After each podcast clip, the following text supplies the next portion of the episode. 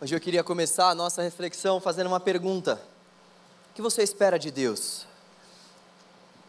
O que você espera de Deus? Quando você vem para a igreja, quando você se arruma para vir para cá, quando você está ali na sua casa, prestes a vir cultuar a Deus, o que você espera de Deus? Ao longo desse tempo que você já está caminhando com o Senhor, lá no fundo, o que você espera de Deus? Você espera que Deus faça alguma coisa por você? Você é daquelas pessoas que esperam de Deus algum tipo de bênção específica? Você é daquelas pessoas que esperam de Deus algum tipo de milagre? O que você espera de Deus? Nós temos uma necessidade, e a necessidade real que habita no nosso coração é para que Deus de fato nos desperte. Entre as muitas coisas que nós podemos esperar de Deus, dentre as muitas coisas que nós podemos esperar de Deus, existe uma coisa que o Senhor de fato deseja que nós venhamos esperar da parte dEle, que é esse despertamento que Ele pode nos trazer, que é essa busca que deve existir no nosso coração para que Deus de fato avive a nossa alma para que Ele nos tire da nossa zona de mornidão, da nossa zona de conforto, para que Ele possa pegar a nossa vida e para que, de fato, nós sejamos despertados, para que a gente venha amá-lo mais do que tudo que esse mundo pode nos oferecer. E existe essa necessidade que, que deve habitar no nosso coração, e o nosso coração precisa ser movido por essa necessidade de busca por esse despertar da parte de Deus. A nação de Israel, estava passando por um período extremamente complicado. A nação de Israel estava, na verdade, passando por muitos momentos de altos e baixos. Se nós resumirmos a história da nação de Israel, nós vamos perceber que constantemente, ora eles estavam buscando a Deus, mas na verdade, em grande parte da sua vida como nação, a nação de Israel estava se afastando do Senhor e constantemente precisava desse despertar da parte de Deus. E existe um homem na palavra de Deus que fez uma oração que eu gostaria de refletir com vocês, e foi uma oração que trouxe despertamento para o povo. Eu queria extrair alguns pontos dessa oração de Esdras, para que nós pudéssemos refletir, para que a gente pudesse também encontrar esse despertamento vindo da parte do Senhor. Queria te convidar a abrir em Esdras, capítulo 9, a partir do versículo 6. Esdras 9, 6.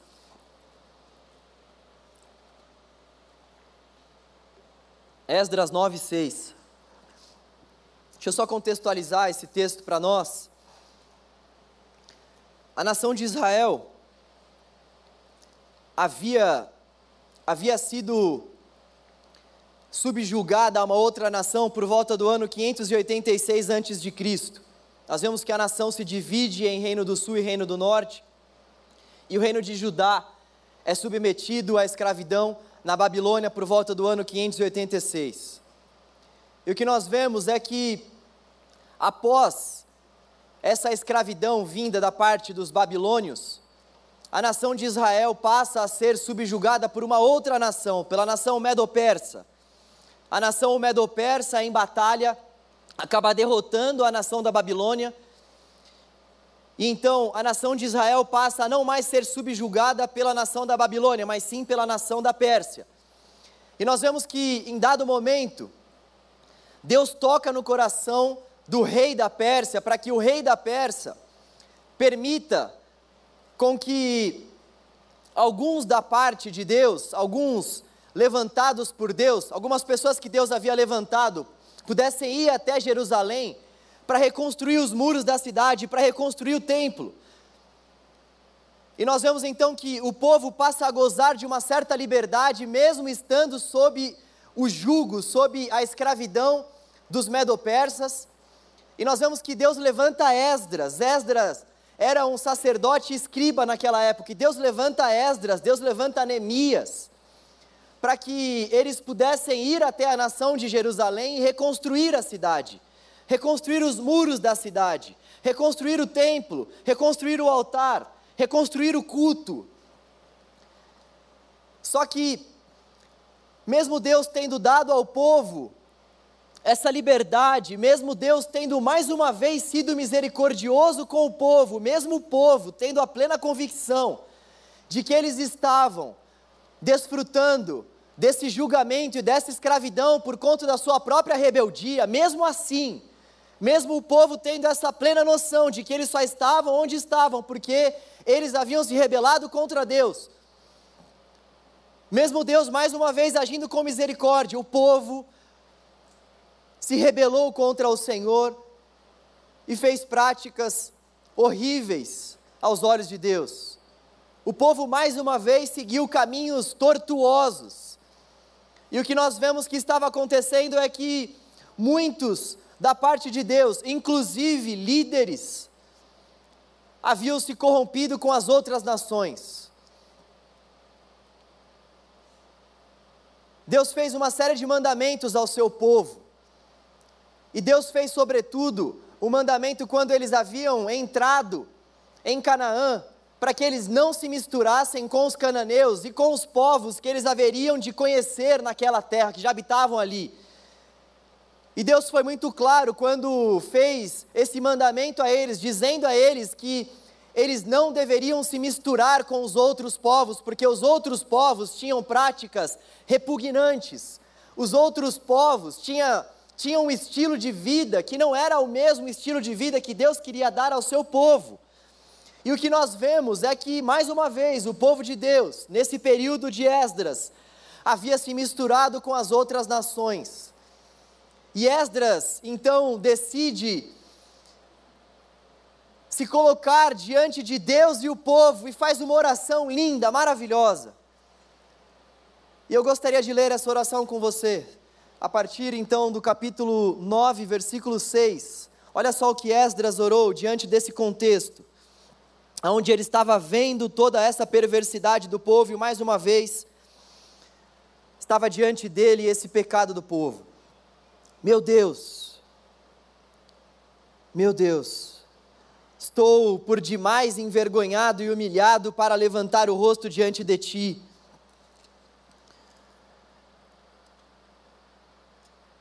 porque os nossos pecados cobrem a nossa cabeça e a nossa culpa sobe até os céus.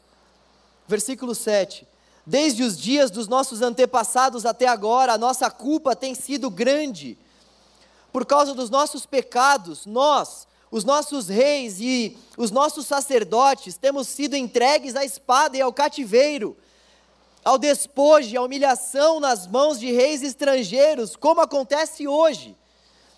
Mas agora, por um breve momento, o Senhor, o nosso Deus, foi misericordioso, deixando-nos um remanescente e dando-nos um lugar seguro em seu santuário. E dessa maneira, o nosso Deus ilumina os nossos olhos e nos dá um pequeno alívio em nossa escravidão. Somos escravos, mas o nosso Deus não nos abandonou na escravidão. Ele tem sido bondoso para conosco diante dos reis da Pérsia ele nos deu vida nova para reconstruir o templo do nosso Deus e levantar suas ruínas, e nos deu um muro de proteção em Judá e em Jerusalém. Versículo 10. E agora, ó nosso Deus, o que podemos dizer depois disso? Pois nós abandonamos os mandamentos que nos deste por meio dos teus servos, os profetas, quando disseste: A terra que vocês estão conquistando está contaminada pelas práticas repugnantes dos seus povos. Com essas práticas, eles encheram de impureza toda a terra. Por isso, não deem as suas filhas em casamento aos filhos deles, nem aceitem as filhas deles para os filhos de vocês. Nunca procurem o bem-estar e a prosperidade destes povos, para que vocês sejam fortes e desfrutem os bons produtos da terra, e a deixem para os seus filhos como herança eterna. Depois de tudo, o que, nós, o que nos aconteceu por causa de nossas más obras e por causa de nossa grande culpa, apesar de nós, ou melhor, apesar de nos teres punido menos do que os nossos pecados mereciam, ó Deus, e ainda nos teres dado um remanescente como este, como podemos voltar a quebrar os teus mandamentos e a realizar casamentos mistos com esses povos de práticas repugnantes? Como não ficarias irado conosco não nos destruirias e não nos deixarias sem remanescente ou sobrevivente algum? Ó Senhor, Deus de Israel, tu és justo, e até hoje nos deixaste sobreviver como um remanescente. Aqui estamos diante de ti com a nossa culpa, embora saibamos que por causa dela nenhum de nós pode permanecer na Sua presença. Que choro, que pranto, que oração fervorosa e sincera de Esdras se colocando entre Deus e o povo e clamando a Deus para que Deus pudesse ouvir a sua súplica e perdoar o povo.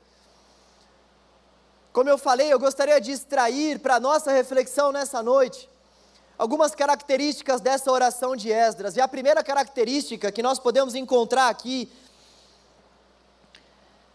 é que nós vamos desfrutar de um despertar a partir do momento em que nós olharmos além dos nossos próprios narizes, além dos nossos próprios olhos nós vamos desfrutar de um despertar da parte de Deus a partir do momento em que nós entendermos que o avivamento pode sim ter uma esfera pessoal, mas acima de tudo, o avivamento, ele desemboca.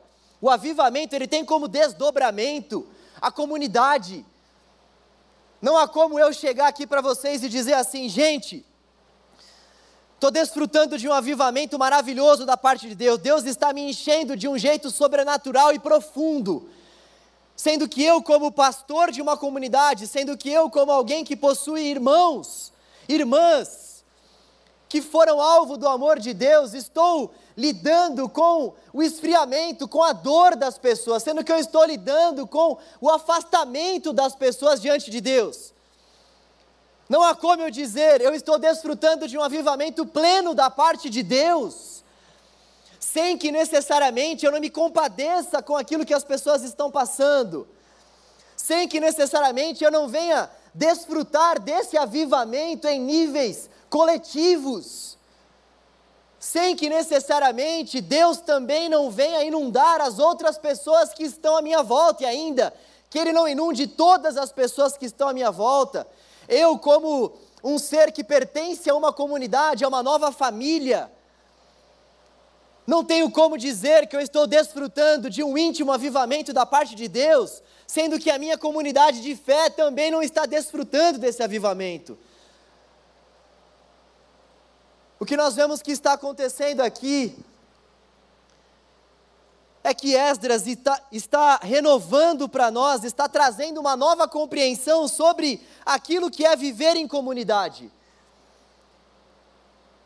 A nossa geração tem para si que aquilo que viver, aquilo que viver em comunidade representa é viver buscando se aproximar das pessoas que gostam das mesmas coisas que você e eu.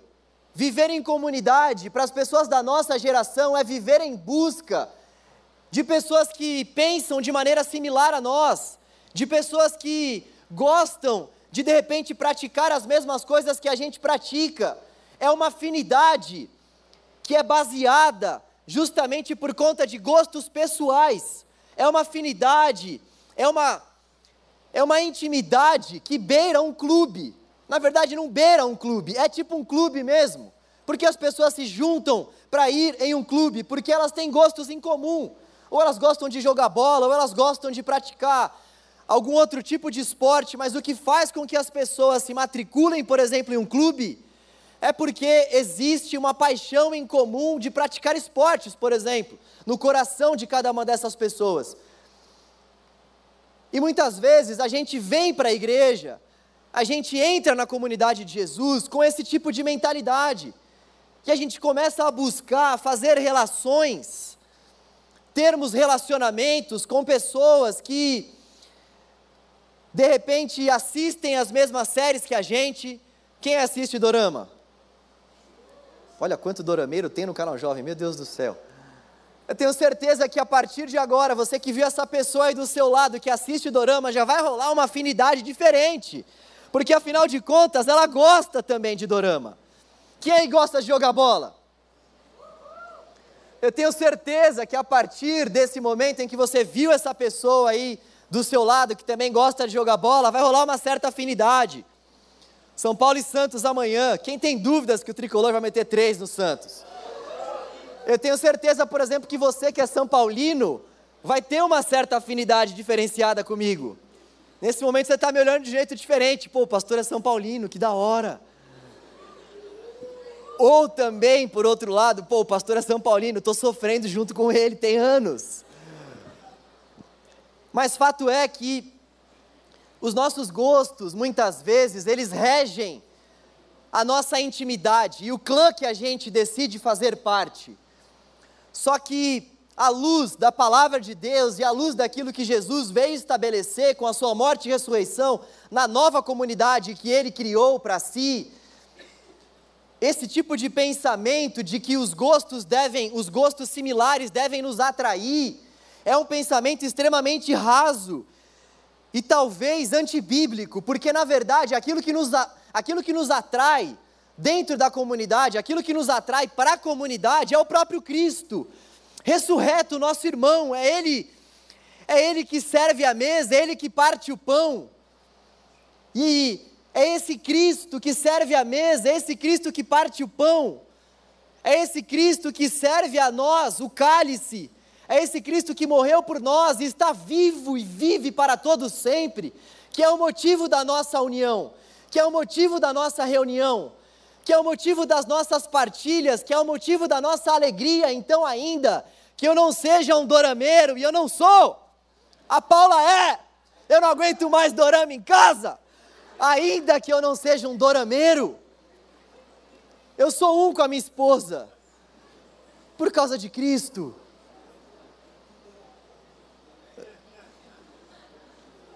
Ainda que você não seja São Paulino, ainda que você seja, por exemplo, flamenguista, esteja desfrutando de uma angústia profunda,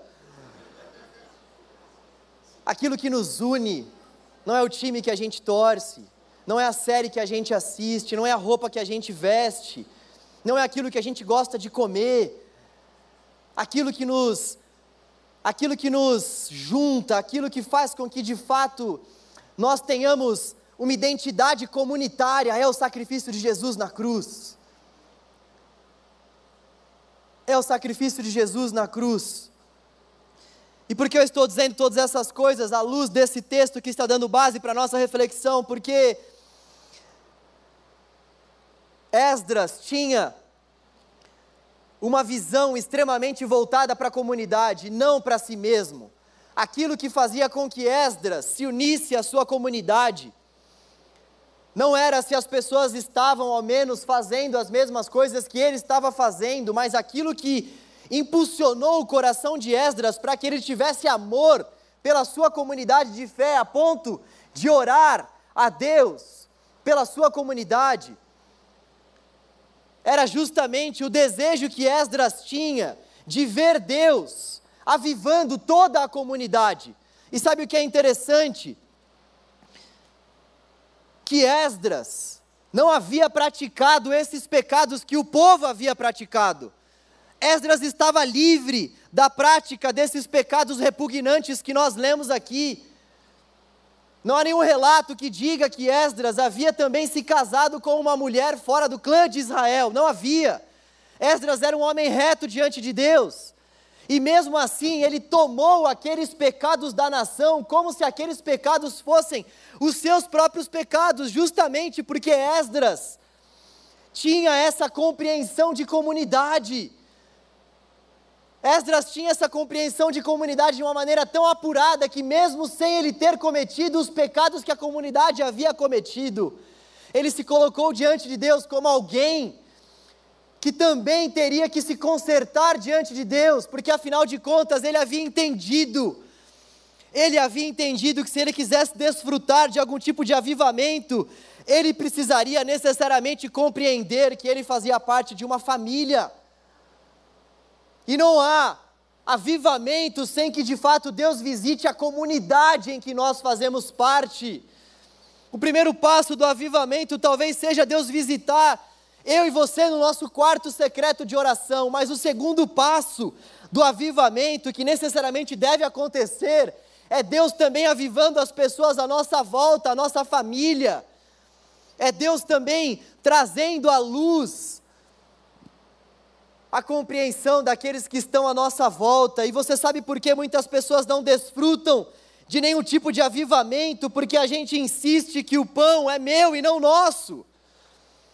Muitas pessoas não conseguem desfrutar de nenhum tipo de avivamento e despertar da parte de Deus, porque insistem em viver a sua vida como se o pão fosse dela própria, não nosso. Como se o Pai não fosse nosso, mas como se o Pai fosse exclusivamente dessa pessoa que não consegue desfrutar desse tipo de avivamento. Jesus, quando morreu por nós na cruz, Jesus, quando se entregou por nós na cruz, Jesus, quando se submeteu à vontade de Deus Pai e se humilhou naquele madeiro, trouxe para si uma comunidade, então não existe nenhuma possibilidade de eu e você dizermos que seguimos a Jesus e necessariamente não enxergarmos a pessoa que está ao nosso lado como uma pessoa que tem parte conosco, como uma pessoa que é da nossa família, como uma pessoa que nós precisamos olhar e nos importar e termos empatia e nos preocuparmos e estendermos as mãos. Não existe nenhuma possibilidade para um seguidor de Jesus ver uma pessoa dentro da sua comunidade de fé passando por algum tipo de luto, dor, angústia e não se compadecer. E ao mesmo tempo, não existe a possibilidade de um seguidor de Jesus ou uma seguidora de Jesus estar dentro de uma comunidade de fé vendo pessoas se alegrando com as bênçãos que o Senhor tem derramado, vendo pessoas se alegrando com milagres, sinais que Deus tem feito e também não se alegrar com essa pessoa. Nós precisamos resgatar esse conceito de comunidade que não é baseado em gostos pessoais, mas que é baseado no sacrifício de Jesus na cruz e que é baseado como desdobramento no sacrifício de Jesus na cruz, que também é baseado na vida em comunidade. Jesus morreu na cruz para que nós pertencêssemos a uma nova família, a família de Cristo. E falar sobre isso nos nossos dias é um tremendo desafio, não é? Cada vez mais aquilo que a gente tem visto é que o que tem unido as pessoas são realmente algumas questões voltadas para lutas que as pessoas vivem. Eu não sei se vocês já perceberam isso, mas, por exemplo, se eu sou um cara que defende a luta da causa LGBTQIA, e você também, por consequência, nós teremos uma certa afinidade, nós vamos fazer parte de um mesmo movimento.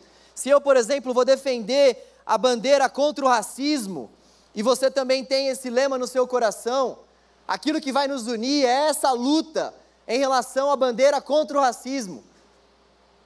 A nossa sociedade ela tem se desenvolvido e esses clãs têm sido formados de uma forma muito muito clara. Aquilo que une muitas vezes a nossa geração são justamente esses clãs e é importante que eu e você venhamos entender isso.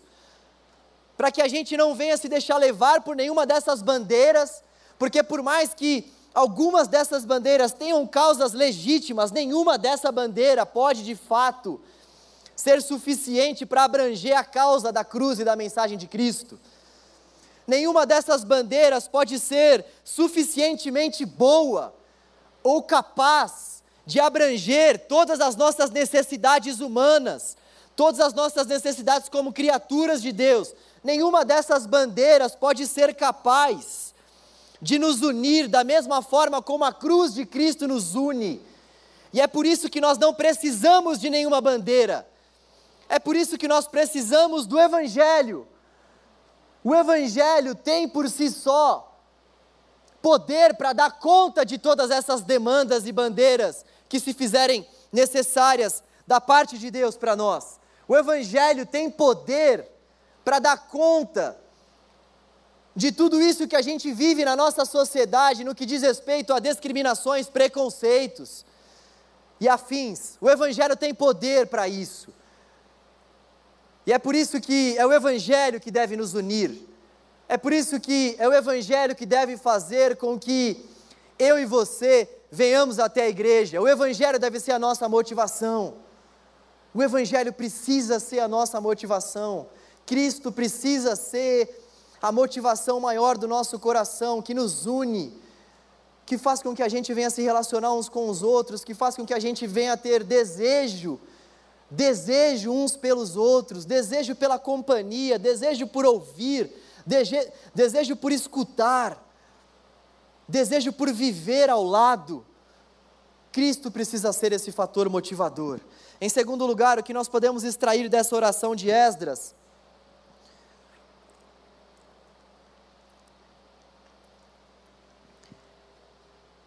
é que quando Deus de fato nos desperta, Ele nos chama para um tempo de restauração do altar.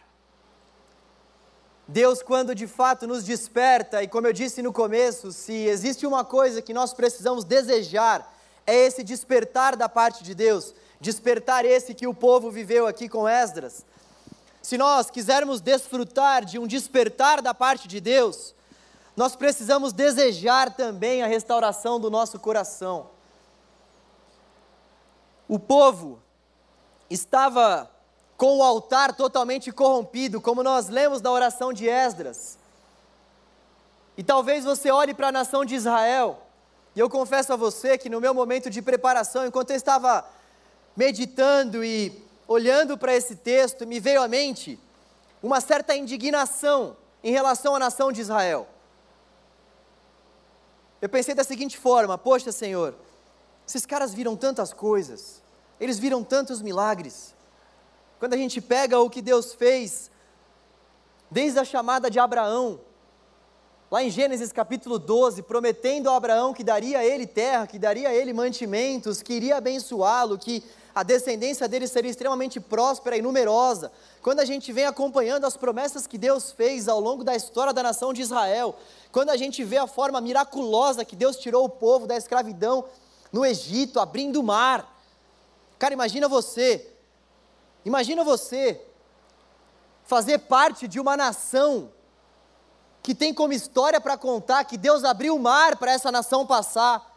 Imagina você fazer parte de uma nação que pode dizer que de repente os seus avós ou bisavós ou tataravós desfrutou de um maná caindo do céu enquanto estava no deserto. E Deus foi fazendo uma série de livramentos e dando uma série de sinais para o povo. E o que nós vemos é que essa nação, ela constantemente fazia aquilo que desagradava a Deus e murmurava. Deus havia acabado de tirar os caras do Egito, abrindo o mar, e eles já estavam reclamando com Moisés porque estavam com fome. Deus havia aberto o mar.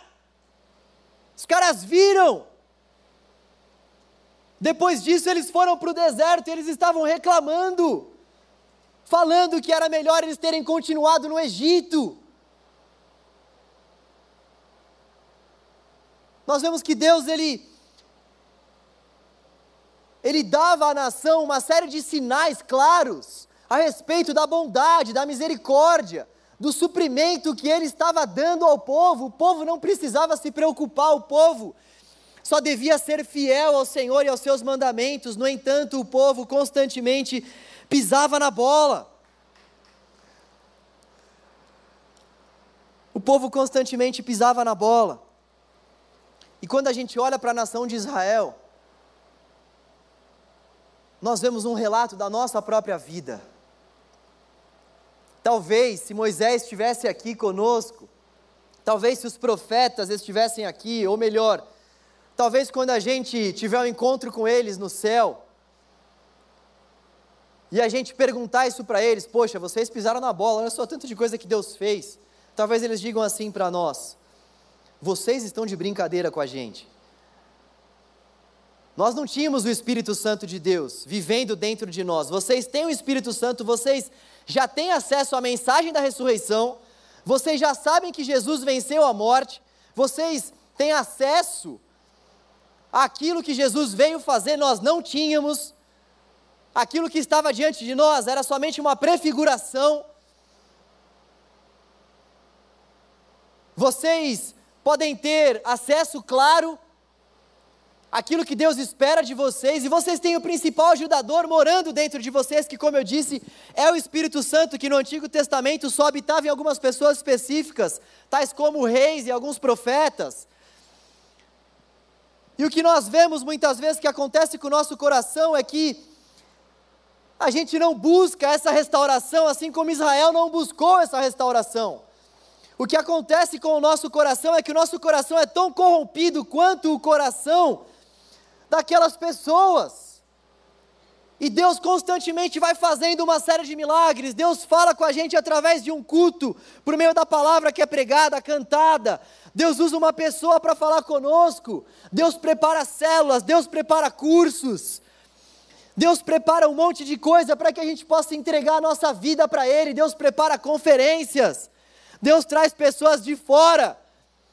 Você nem precisa ouvir, nem precisa ficar ouvindo só o João Navarro, mas mesmo assim, eu e você não damos ouvidos ao Senhor e insistimos em permanecer com a corrupção do nosso coração e não lavamos as nossas mãos e não buscamos a purificação do nosso coração.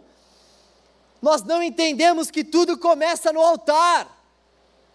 Nós não entendemos que se a gente quiser desfrutar de um despertar, de um avivar da parte de Deus, nós precisamos começar pelo altar de adoração que existe no nosso coração. Nós precisamos começar pelo nosso coração. Nós precisamos começar olhando para dentro de nós com a ajuda do Espírito Santo de Deus e clamando a Deus, assim como Esdras clamou em favor do povo e dele próprio, para que Deus possa purificar as nossas mãos, limpar as nossas iniquidades, para que Deus possa de fato nos receber com o seu perdão, com a sua graça, com a sua misericórdia. Não há despertar sem confissão de pecados. Não há despertar íntimo da parte de Deus. Nós não vamos desfrutar desse despertar da parte de Deus se nós não passarmos pelo caminho da confissão de pecados. O que o texto vai dizer aqui é que Esdras arrancou seus cabelos. O que o texto vai. Não, irmão, aplaude não. O cara arrancou o cabelo. Esdras arrancou o cabelo. Esdras se humilhou diante de Deus em favor do povo, justamente por entender que só existiria uma saída para o povo. A confissão de pecados que é sempre acompanhada da misericórdia e da bondade de Deus que nos perdoa e que nos acolhe quando nós confessamos a Ele de fato os nossos pecados de maneira verdadeira. Nós temos várias certezas ao longo da palavra de Deus, mas existe uma certeza maravilhosa que traz paz ao nosso coração e que traz despertar a nossa alma.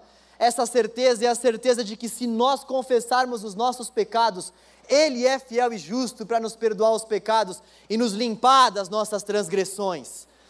Ele é fiel e justo para nos receber de braços abertos e para jogar no mar do esquecimento todos os nossos pecados, se nós confessarmos se nós confessarmos.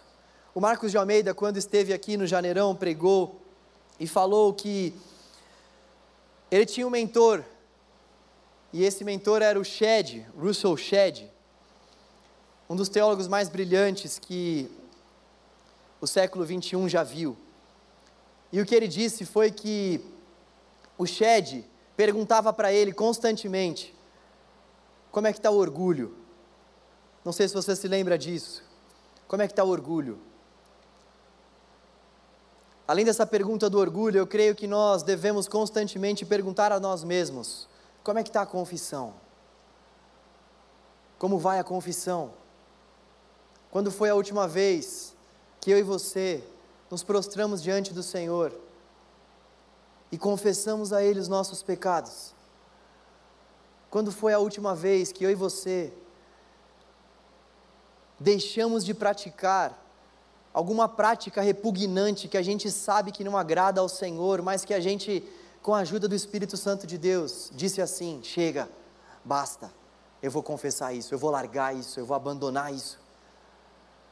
Quando foi a última vez que, por amor ao Senhor, nós largamos alguma coisa que o Espírito Santo de Deus disse a nós, que estava sendo um ídolo para o nosso coração.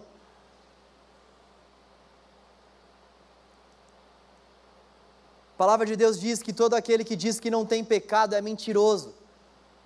Quando nós ouvimos uma palavra como essa, quando a gente olha para uma oração como essa de Esdras, não tem como a gente não olhar para a nossa própria vida e não clamar a Deus, Deus, Deus, Deus cheio de graça, misericórdia e, e bondade, revele a mim, Senhor, quais são os meus pecados, para que eu possa confessá-los diante do Senhor. Deus, eu não quero continuar caminhando com o Senhor como se tudo estivesse bem.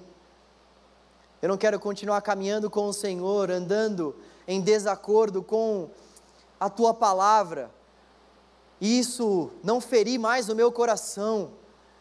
Eu preciso me consertar diante do Senhor. O que nós vemos que aconteceu depois dessa oração de Esdras é que o povo ficou extremamente comovido. E não foi somente uma comoção que tomou conta do coração do povo, mas um desejo profundo por mudança, por transformação. Todo o povo se reuniu, os líderes reuniram o povo. Eles listaram todas as pessoas que haviam se casado com pessoas de nação diferente à nação de Israel. Eles listaram o nome de cada uma dessas pessoas. E essas pessoas, essas pessoas que haviam casado com gente de outra nação, desfez o casamento por entender que era aquilo que Deus havia pedido para eles nesse contexto específico.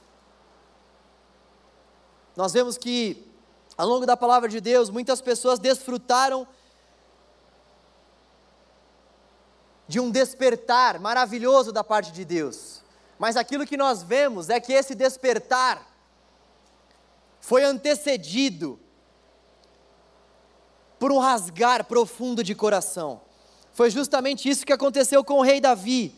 O rei Davi estava desfrutando estava desfrutando de algo extremamente avesso àquilo que Deus havia desejado que ele desfrutasse. O rei Davi estava desfrutando de solidão, ele estava desfrutando de dor. Nós vemos ao longo do salmo que, enquanto ele não confessou o pecado dele ao Senhor, os ossos dele iam definhando, iam desfalecendo. E nós vemos que quando ele é confrontado pelo profeta Natã, e reconhece o seu pecado e, e tem a humildade suficiente para, ainda que fosse um rei, reconhecer o seu pecado, ele tem um despertar da parte de Deus. Nós vemos que o próprio Esdras tem esse despertar da parte de Deus, a partir do momento que entende que deve confessar os pecados do povo e os seus próprios pecados ao Senhor. Nós vemos que o avivamento que tomou conta da igreja primitiva em Atos capítulo 2, sobretudo depois do discurso de Pedro, o apóstolo Pedro pregou a mensagem do reino dos céus, ele pregou a mensagem da cruz e o resultado foi um despertar profundo, mas esse despertar foi marcado por uma mensagem que tomou conta do coração dos ouvintes de arrependimento. As pessoas, ao ouvirem a mensagem do apóstolo Pedro, fizeram uma coisa em primeiro lugar: elas se arrependeram dos seus pecados. Elas se arrependeram dos seus pecados. Eu gostaria que nós orássemos. E eu gostaria que, de fato, eu e você pudéssemos aproveitar esse momento maravilhoso que Deus está nos dando,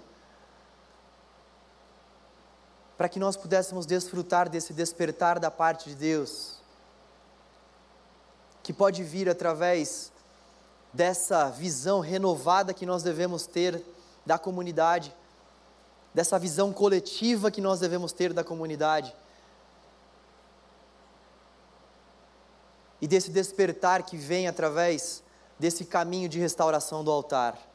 Nós precisamos desejar essa restauração do nosso coração, desejar essa restauração do nosso coração, viver de maneira incansável, clamando a Deus de dia e de noite: Deus, livra de mim, Pai, tira da minha frente esse pecado, Senhor, me ajuda, clamar, orar, buscar buscar ajuda de Deus, buscar ajuda da comunidade, buscar ajuda de pessoas que você sabe que são pessoas da parte de Deus, próximas a você, mas lutar. Eu gosto de dizer nas nossas reflexões que talvez a principal marca de um seguidor de Jesus seja a luta contra o pecado. A principal marca para você saber se uma pessoa segue mesmo a Jesus ou não é a seguinte: até que ponto essa pessoa tem lutado contra os seus pecados? Não foi isso que Jesus disse? Todo aquele que quiser me seguir deve o quê? Negar a si mesmo, tomar a sua cruz e então me seguir. Todos nós que desejamos, desejamos seguir a, a, a Jesus, nós precisamos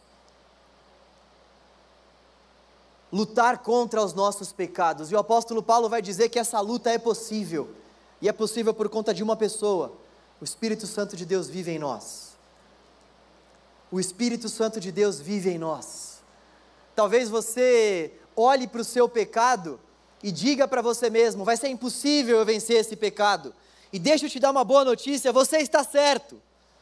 Realmente vai ser impossível você vencer o seu pecado, nós vencermos os nossos pecados se nós estivermos olhando para essa luta que nós temos que travar, achando que nós vamos contar com as nossas próprias forças, mas a boa notícia é que Jesus Cristo foi elevado aos céus, mas ele enviou o seu consolador, ele enviou o ajudador, ele enviou aquele que mora em nós, ele enviou aquele que nos dá poder para dizermos não ao pecado.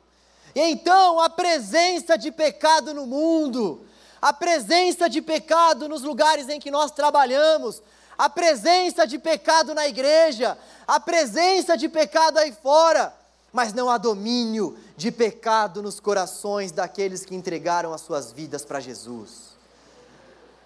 Porque todos aqueles que entregaram as suas vidas para Jesus são habitação do Espírito. E todo aquele que é habitação do Espírito não pode ser dominado pelo pecado. Palavras do apóstolo Paulo a esperança para nós, a esperança para nós, a esperança para nós, para que nós possamos lutar e vencer os nossos pecados. A esperança é Cristo, a esperança é o Espírito de Cristo que habita em nós. Pessoal do louvor, subam aqui por favor, enquanto nós estamos nos preparando para esse momento. Eu gostaria que de fato você pudesse, com a ajuda do Senhor, trazer à sua memória aquilo que o Senhor deseja que você coloque em oração. Lembre-se disso. Como vai a confissão? Eu quero que essa pergunta tome conta do seu dia, da sua vida. Como vai a confissão? Na medida em que nós nos relacionamos com Deus, é como se a gente estivesse olhando cada vez mais para um espelho. Não sei se você já teve essa experiência, talvez sim. Quando você vai se aproximando de um espelho, você vai vendo cada vez mais as impurezas do seu próprio rosto, da sua própria face. A experiência com Cristo é muito similar. Na medida em que nós vamos nos aproximando dele, nos relacionando com ele, necessariamente nós precisamos confessar as nossas impurezas a ele, porque existem impurezas no nosso ser. Não há como a gente continuar olhando para o espelho,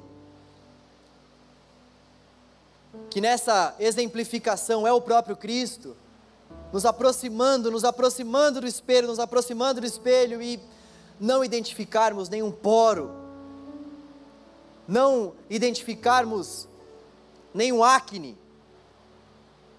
não identificarmos nada que precise de conserto da parte do Senhor. Vamos orar a Deus. Deus.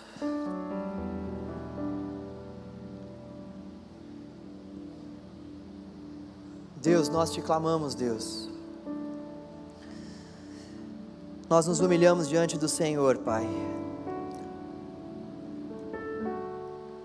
Nós ouvimos a Sua palavra, Deus. E nós queremos pedir ao Senhor para que o Senhor traga conserto ao nosso coração, Deus. Nós ouvimos a Sua palavra, Senhor, e nós queremos que o Senhor traga, assim como o Senhor trouxe para a nação de Israel, despertamento, Senhor. Nós precisamos despertar, Deus. Nós precisamos despertar, Deus. Nós precisamos que o Seu Espírito Santo faça a obra que somente Ele pode e deseja fazer no nosso coração trazendo a nós despertamento, trazendo a nós vida, trazendo a nós luz, paz, saída. Oh Deus, limpa as nossas mãos, Deus.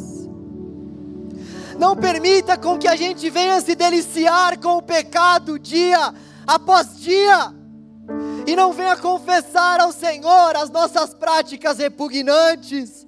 Não, Deus, nós não queremos desfalecer aos poucos. Não, Deus, nós não queremos esse tipo de vida, de máscara, esse tipo de vida religiosa, esse tipo de vida falsa para nós. Ajuda-nos, Deus. Revela-nos, ó Deus, aquilo que nós precisamos confessar ao Senhor.